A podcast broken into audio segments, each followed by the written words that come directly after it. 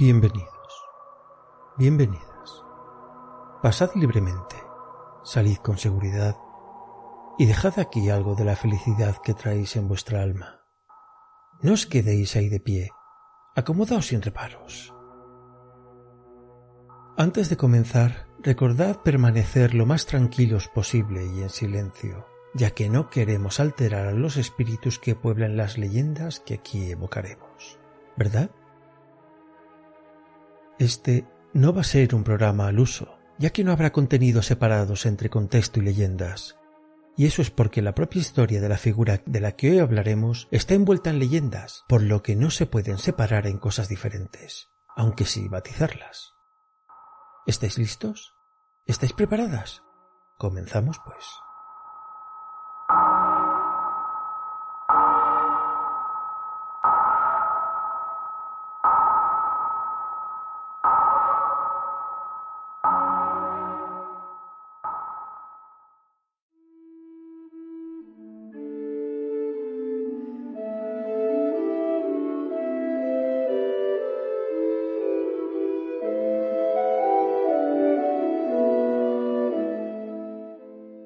Cuando paseamos por Madrid, si vamos por el paseo de Bailén, es imposible en todo término abstraerse de las macizas moles que son el Palacio de Oriente y la Catedral de la Almudena.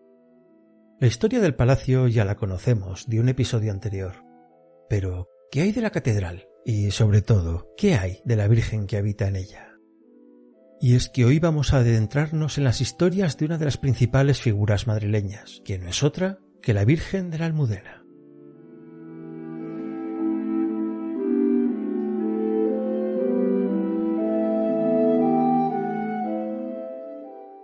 Sobre el nombre de la Virgen hay más de una versión, como no podría ser de otra forma. La primera habla sobre el lugar donde fue encontrada, según la leyenda, que es dentro de un almudín, que no es otra cosa que una construcción de planta circular o cuadrada construida, en este caso, junto a la muralla y que servían como silos para el trigo, aunque también como puestos de guardia en sus tejados.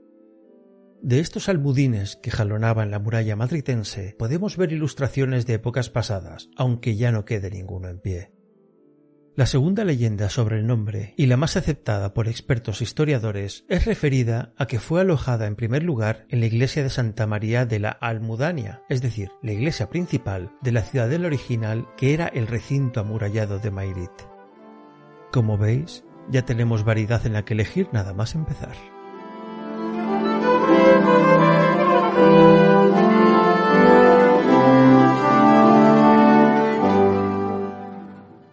Sobre el origen de la talla de la almudena, bueno, al igual que con su nombre, también tiene varias versiones.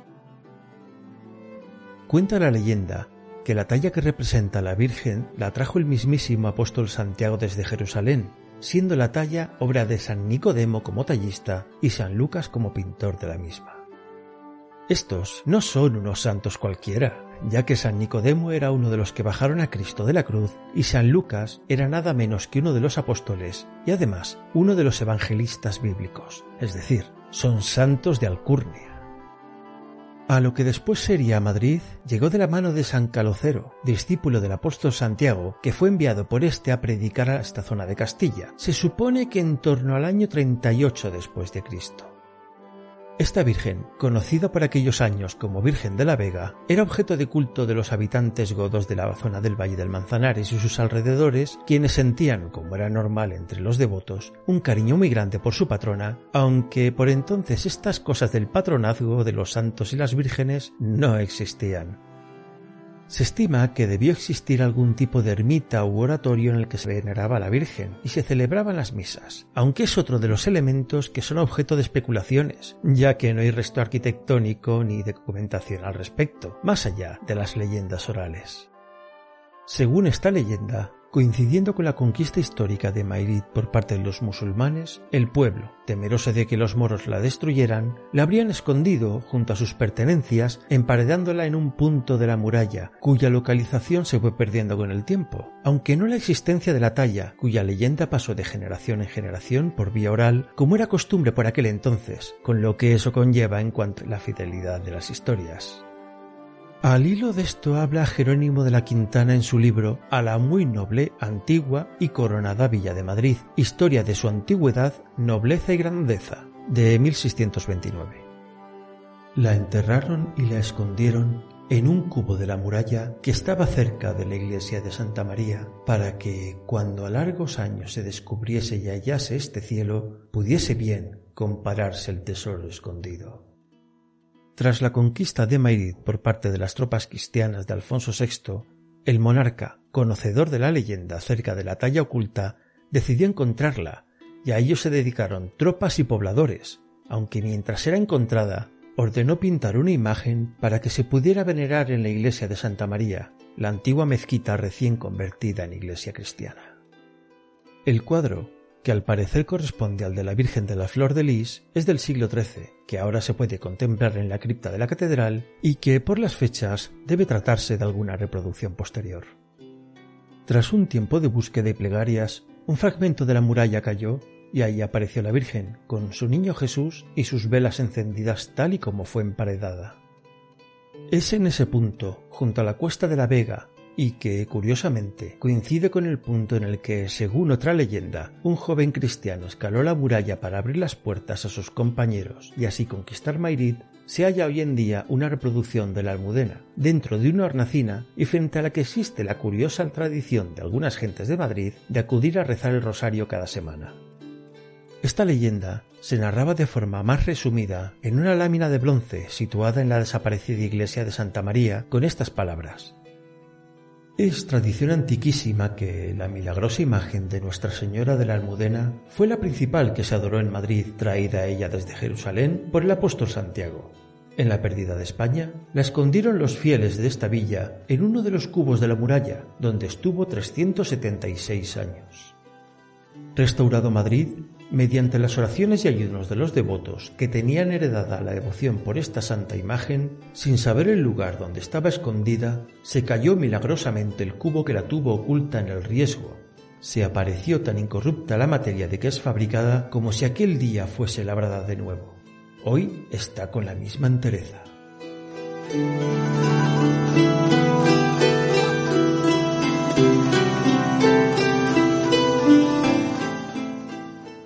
Hay otra leyenda de su origen, y dice así. Cuando en el año 712 los musulmanes avanzaban hacia la villa y por temor que profanaran la Virgen, un herrero madrileño ocultó la talla en un cubo de la muralla exterior, con dos velas encendidas. Después tapó el cubo con mucho cuidado.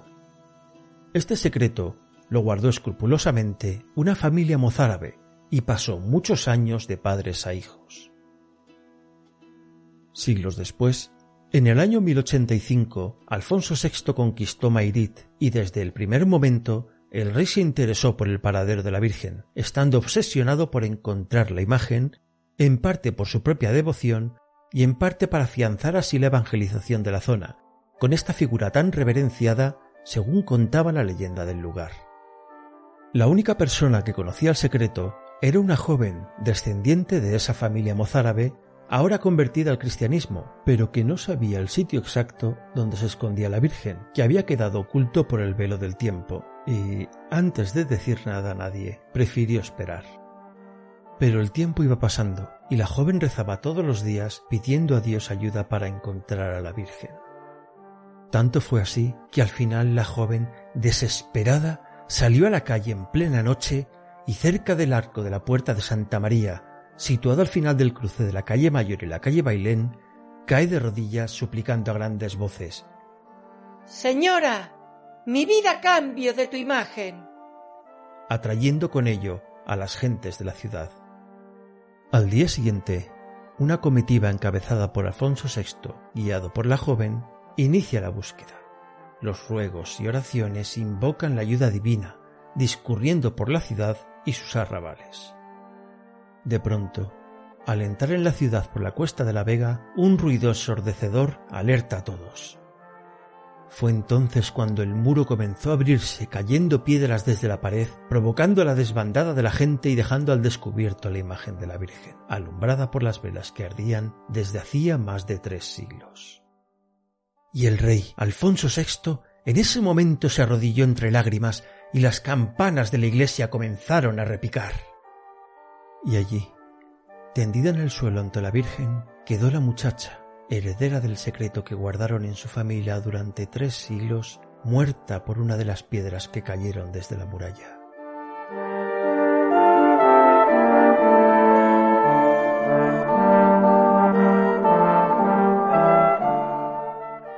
Sobre el origen de la talla hay una leyenda más, y esta implica nada menos que a don Rodrigo Díaz de Vivar, el mismísimo Cid campeador. Esta cuenta cómo una mañana, habiendo el Cid salido desde Toledo en dirección Mairit, en compañía de algunos caballeros, se encontró por el camino con un viejo leproso que se había caído en una zanja y pedía ayuda. Cuando el Cid sacó al leproso de la zanja, observó cómo éste se convertía en una figura femenina que resultó ser la Virgen de la Almudena. Esta singular aparición mariana comunicó a don Rodrigo Díaz de Vivar que tomaría Mairit y que incluso ganaría batallas después de muerto. La Virgen de la Almudena le indicó a sí mismo por dónde debía entrar a Mairit antes de desaparecer milagrosamente. El Cid, al regresar junto a los caballeros, comprobó cómo éstos se desperezaban de un profundo sueño, en el que misteriosamente habían caído, ajenos a la aparición de Nuestra Señora de la Almudena. Obedeciendo a esta mariana aparición, el Cid se dirigió presto a Mairit, y cuando el héroe castellano se acercó a la villa, se desprendió el trozo de la muralla donde se había mantenido oculta la figura, y a través de ese hueco, el Cid entró y conquistó la ciudadela.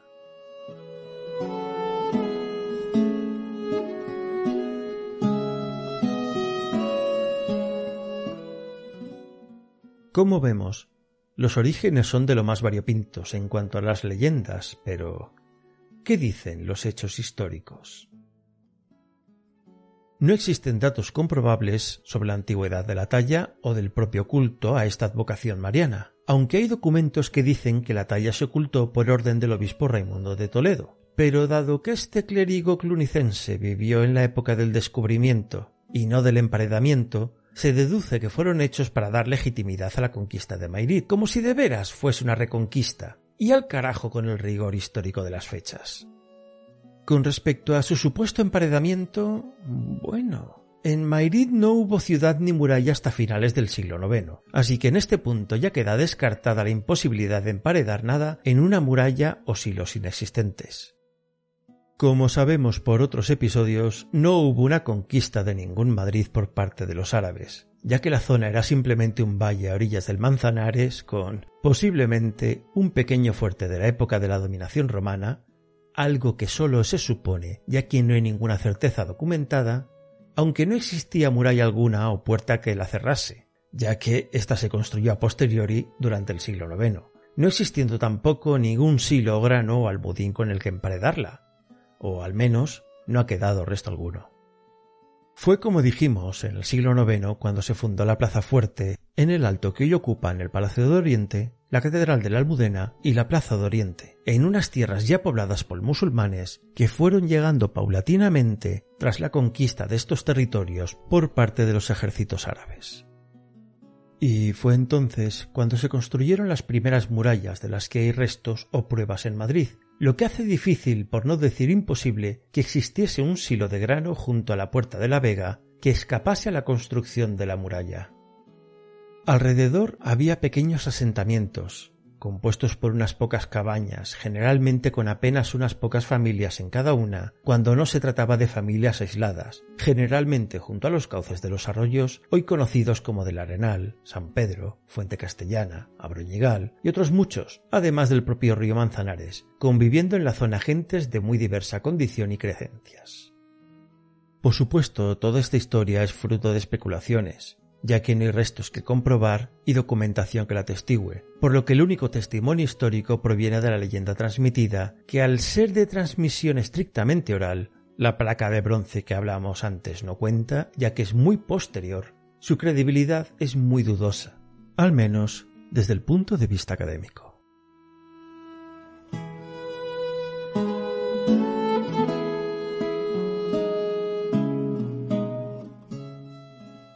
Pero volviendo a la imagen de la Virgen de la Almudena, lo que se sabe a ciencia cierta es que la talla que hoy podemos contemplar en la catedral no es la original. Está fechada entre los siglos XV y XVI, siendo de estilo gótico en lugar del estilo medieval que se esperaría o supondría en una talla de épocas anteriores. De hecho, se estima de nuevo esto es solo una suposición, basada en las circunstancias de otras imágenes parecidas, que la talla original se haría en la Baja Edad Media, que transcurre entre los siglos XIV y XV según unos estudiosos y entre los siglos XI y XV según otros, como la época de realización de la talla que dio origen al culto, y que se supone desapareció en un incendio en la iglesia de Santa María durante los primeros cuatro o cinco siglos de vida de Madrid cristiano. Como vemos, para nada tiene que ver con las fechas que se dan en las leyendas.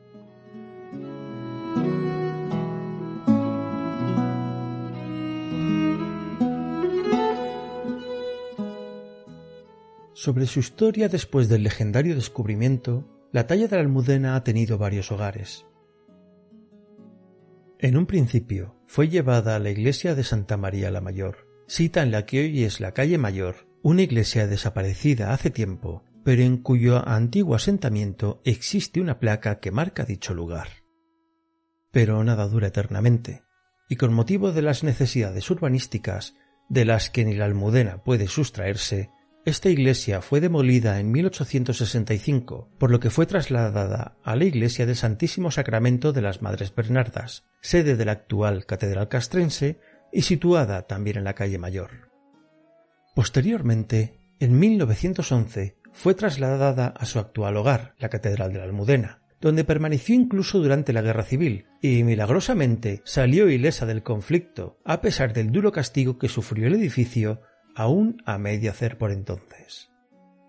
En 1954, de nuevo se trasladó, esta vez a la Real Colegiata de San Isidro, con motivo del año mariano, donde permanecería mientras muy lentamente se construía la catedral. Esto fue hasta el 10 de junio de 1993. Esta es una fecha que, para los devotos de la Virgen de la Almudena, se escribe con mayúsculas, porque ese día se trasladó a su emplazamiento actual en la primera catedral de Madrid, que sería consagrada cinco días más tarde por el Papa Juan Pablo II. Este fue un momento de ilusión para los miles de devotos de esta Virgen, pues la patrona volvía a su casa, junto al lugar en el que había aparecido hace siglos y donde es venerada por los feligreses y admirada por los turistas. A día de hoy, la talla se aloja en el brazo derecho del crucero de la catedral, enmarcada por un retablo de tablas pintadas en estilo gótico del siglo XIV, flanqueada por dos cirios, en recuerdo y homenaje a cómo fue encontrada tantos siglos atrás. El retablo, colocado en alto, es accesible mediante unas escalinatas que bordean un arco escarzano, donde se encuentra la capilla funeraria de la reina María de las Mercedes de Orleans, esposa de Alfonso XII.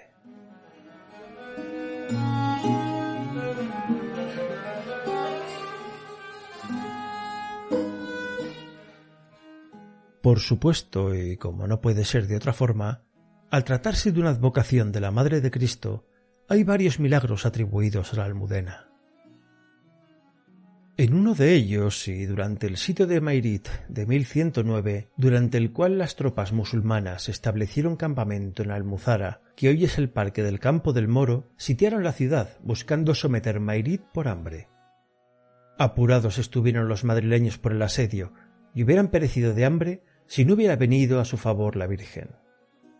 Terriblemente preocupados los ánimos de todos los habitantes de la villa por la gran escasez de víveres que en ella se advertía, no sabían cómo hacer frente a los horrores del hambre que les amenazaba, cuando jugando unos niños en la parroquia de Santa María hicieron un agujero en uno de sus pilares. Uno de los muchachos notó que allí había alguna cosa y dio parte a los demás, que ahondando el agujero encontraron un montón de trigo corrieron a informar a sus padres de tan agradable noticia y fueron varias personas a la iglesia y echando a tierra un trozo de pared descubrieron un gran depósito de trigo. Y era tanto el trigo que allí había almacenado que no sólo remedió las apremiantes necesidades de los sitiados, sino que éstos, cobrando brillos con el milagro obrado por el Señor, sin duda con la intercesión de su querida Virgen de la Almudena, quisieron hacer ver a sus enemigos que no sólo no se morían de hambre, sino que les sobraba tanto que les arrojaban puñados de trigo desde las murallas. Los sitiadores, que esperaban hacerles capitular por el hambre, al ver que se hallaban tan provistos de alimentos, levantaron sus tiendas, quitaron el cerco y dejaron libre la villa, que se apresuró a dar gracias a su protectora, la Virgen de la Almudena, por el prodigio que a su favor había obrado. Se colocó un gran cuadro en el pórtico de la iglesia de Santa María certificando este prodigio. Hoy ese mismo lienzo se encuentra expuesto en la Catedral de la Almudena de nuevo un almudín relacionado con la Virgen.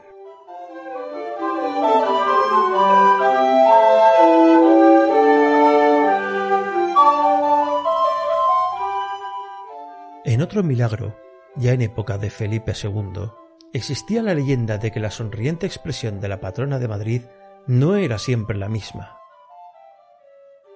Durante siglos, diferentes reyes habían procurado hacer copias que tuvieran semejanza con la Santa Imagen, pero jamás se había conseguido. Al parecer, cuando el pintor la volvía a mirar para perfeccionar su retrato, la almudena cambiaba el rostro de un momento para otro. Pues pasó que la infanta Isabel Clara Eugenia, hija de Felipe II, y muy devota de la Virgen de la Almudena, quiso llevarse un cuadro de la señora para su viaje a Países Bajos, ya que iba a casarse con el archiduque Alberto, pero como no pudo encontrar ningún retrato que se pareciese a la talla, decidió llevarse todos los cuadros de palacio que se había hecho de la Virgen. Con el tiempo, la infanta se hartó de oír a los flamencos que visitaban España decir que ninguna de las pinturas se parecía a la talla de la Almudena, y tuvo la osadía de pedir a Felipe II la talla original, a lo que el rey obviamente se negó.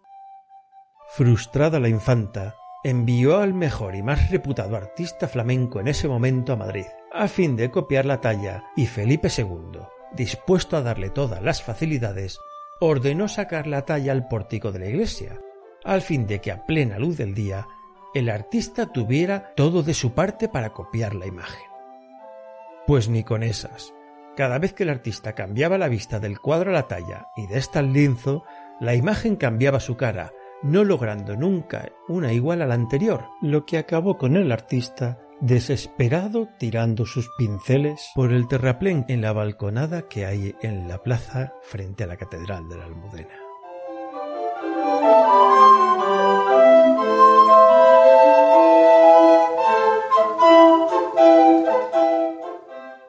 Por supuesto, también hay una teoría de la conspiración que rodea esta figura. La talla que hoy contemplamos, como ya dijimos, no es la original. Esta está hecha de madera de pino, policromada y con pan de oro. Es de estilo gótico y está datada entre los siglos XV y XVI. Esta talla, se dice, es parecida a la que aparecía en el halcón que contiene los restos de San Isidro, lo que podría dar a entender que esta talla se hizo a imitación de la anterior, dado que San Isidro vivió y murió en el siglo XI. Aunque esto, a día de hoy, no deja de ser otra leyenda, ya que la imagen no puede ser comprobada, pues desapareció en un incendio y sus cenizas se encuentran en una ampolla dentro de la talla actual. De esta misma historia hay una versión que dice que las tres imágenes de la Virgen, es decir, la talla original, la talla actual y la imagen del arca de San Isidro, son diferentes, por lo que se especula con una tercera talla incluso. Aunque si la imagen, como decíamos antes, no muestra la misma cara dos veces intentas copiarla, lo normal es que no sean ni parecidas, ¿verdad?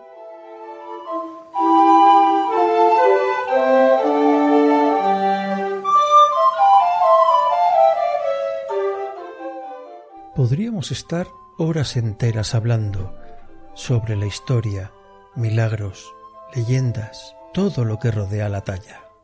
Pero eso da igual. Y es que a día de hoy al pueblo de Madrid poco le importan si las historias se basan en certezas históricas o si son fruto de leyendas inventadas, pues al igual que sabemos que una vela no permanece encendida 300 años en un entorno cerrado, sabemos que parte de verdad sustenta toda leyenda, por peregrina que ésta sea. La almudena, al margen de si a quien le preguntas es de fe cristiana, musulmán, budista, agnóstico, ateo o judío, despierta el cariño del pueblo de Madrid en mayor o menor medida, más allá de su significado religioso, al igual que otras figuras despiertan ese mismo cariño por todo el mundo, por fantasiosas que sean sus leyendas. Porque al final, lo que cuenta es disfrutar de las historias. ¿No creéis?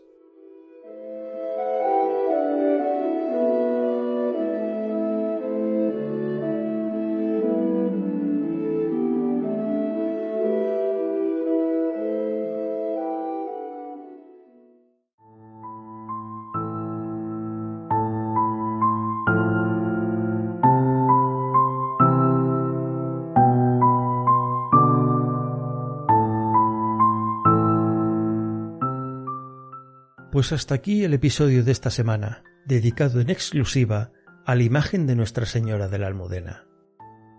En otro episodio hablaremos de la catedral, sus iglesias y mezquitas predecesoras y las circunstancias que rodean su construcción, que también tiene miga. Espero de verdad que hayáis disfrutado de este episodio, así como yo he disfrutado recopilando, escribiendo y narrando estas historias. Si así ha sido, os pediré que le deis un me gusta al episodio y, si os apetece, lo compartéis en vuestras redes sociales a fin de que vuestros contactos puedan disfrutar de estas historias, cuentos y leyendas madritenses.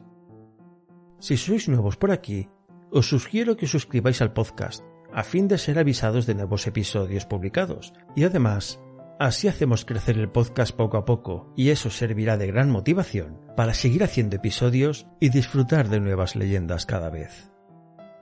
Sin más que decir, me despido, pero recordad, no alteréis a los espíritus que habitan en las leyendas más allá de lo imprescindible. Hasta más ver.